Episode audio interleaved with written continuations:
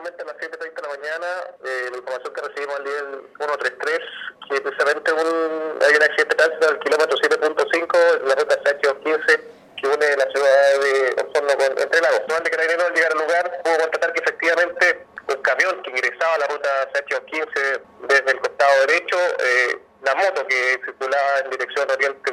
oriente poniente no se percató de la presencia de este vehículo de gran tamaño obviamente y colisionó el, el sistema de arrastre que, presentaba el camión. Con la gravedad de las lesiones la persona falleció en forma inmediata